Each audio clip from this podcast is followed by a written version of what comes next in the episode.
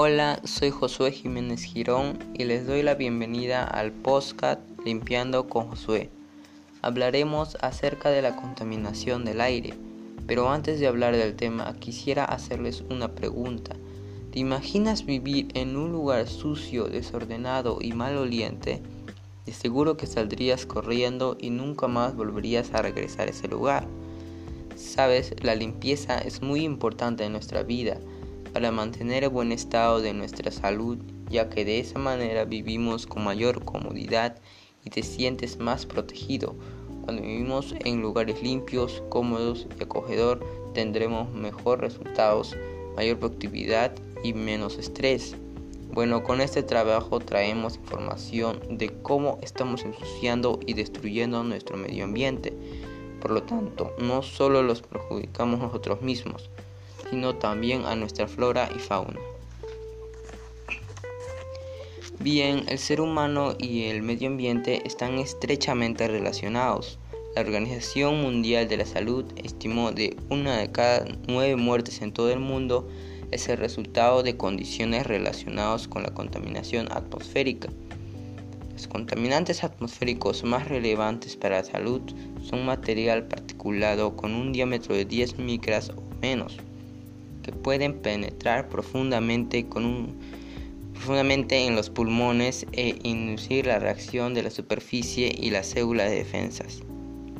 La Organización Mundial de la Salud y la ONU aseguran que la contaminación del aire ha creado un asesino invisible y que, según estudios, en solo un año estaría cobrando la vida de al menos 6.500.000 personas. Especialistas aseguran que el Perú está seriamente inmerso en este problema. 1. La contaminación principal es la contaminación por vehículos. Los vehículos petroleros y gasolineros son los que más contaminan las. Las normas que tenemos no hacen que los vehículos antiguos salgan del mercado. Los vehículos despiden dióxido de carbono a la atmósfera producto de la combustión de los motores de gasolina. Los principales contaminantes generados por el transporte son el monóxido y dióxido de carbono, ácido de azufre y nitrógeno. En la capital, más de 14.000 personas murieron por derrame cerebral y cáncer pulmonar, males que están asociados por la contaminación del aire. La contaminación por las fábricas se produce por una incineración de sustancia por la que genera un vapor contaminante y perjudicial para la capa de ozono. El humo y los gases provenientes de fábricas forman ácidos al mezclarse con el aire. Si el humo contiene ácido dióxido de azufre, al mezclarse con el vapor de agua, la lluvia contendrá ácido sulfúrico. El humo contiene ácido de nitrógeno, en el agua de lluvia habrá ácido nítrico.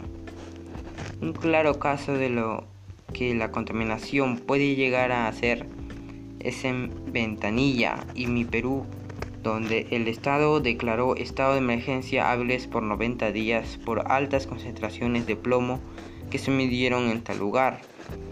La contaminación afectó a toda la población que vive en Ventanilla, mi Perú, ya que se encontraron altas concentraciones de plomos y otros metales pesados en su sangre.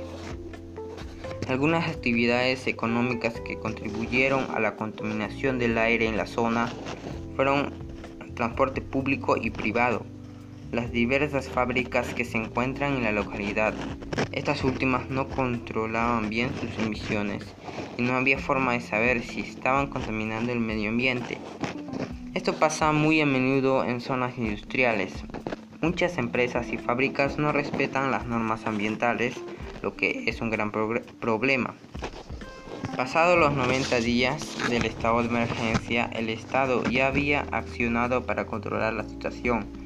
En este tipo de situaciones afectan el derecho a una vida digna, el derecho a la salud, el bienestar físico y emocional.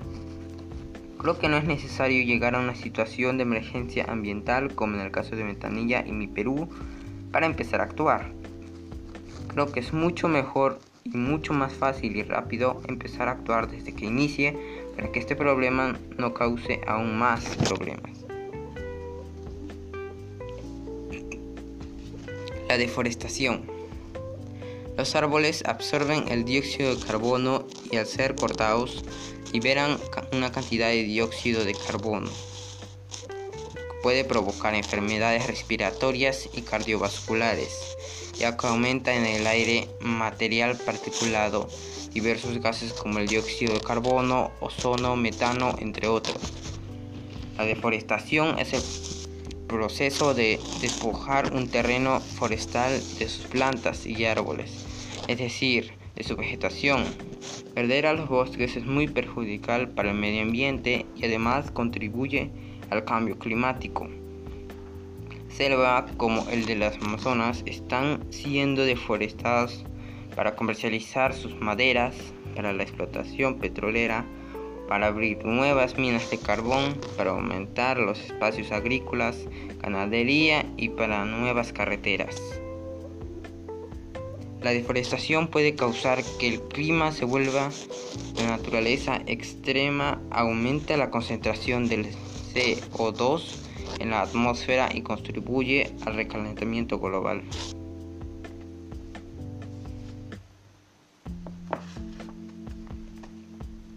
Para estos problemas hay varias soluciones. Más importante es cuidar los recursos naturales que tenemos. Para eso debemos usar solamente lo básico y así podremos preservar los recursos para las futuras generaciones. Necesitamos reforestar nuestros bosques, plantando árboles en los lugares más afectados.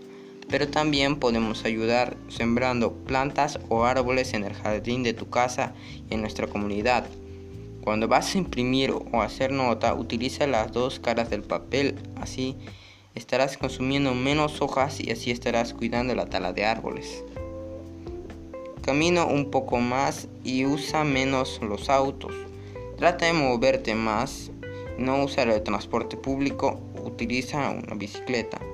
Cambiemos el uso de vehículos viejos por nuevos vehículos que no tengan mayor de 14 años de uso. Ayudemos a ser parte de la limpieza de nuestro medio ambiente. Gracias.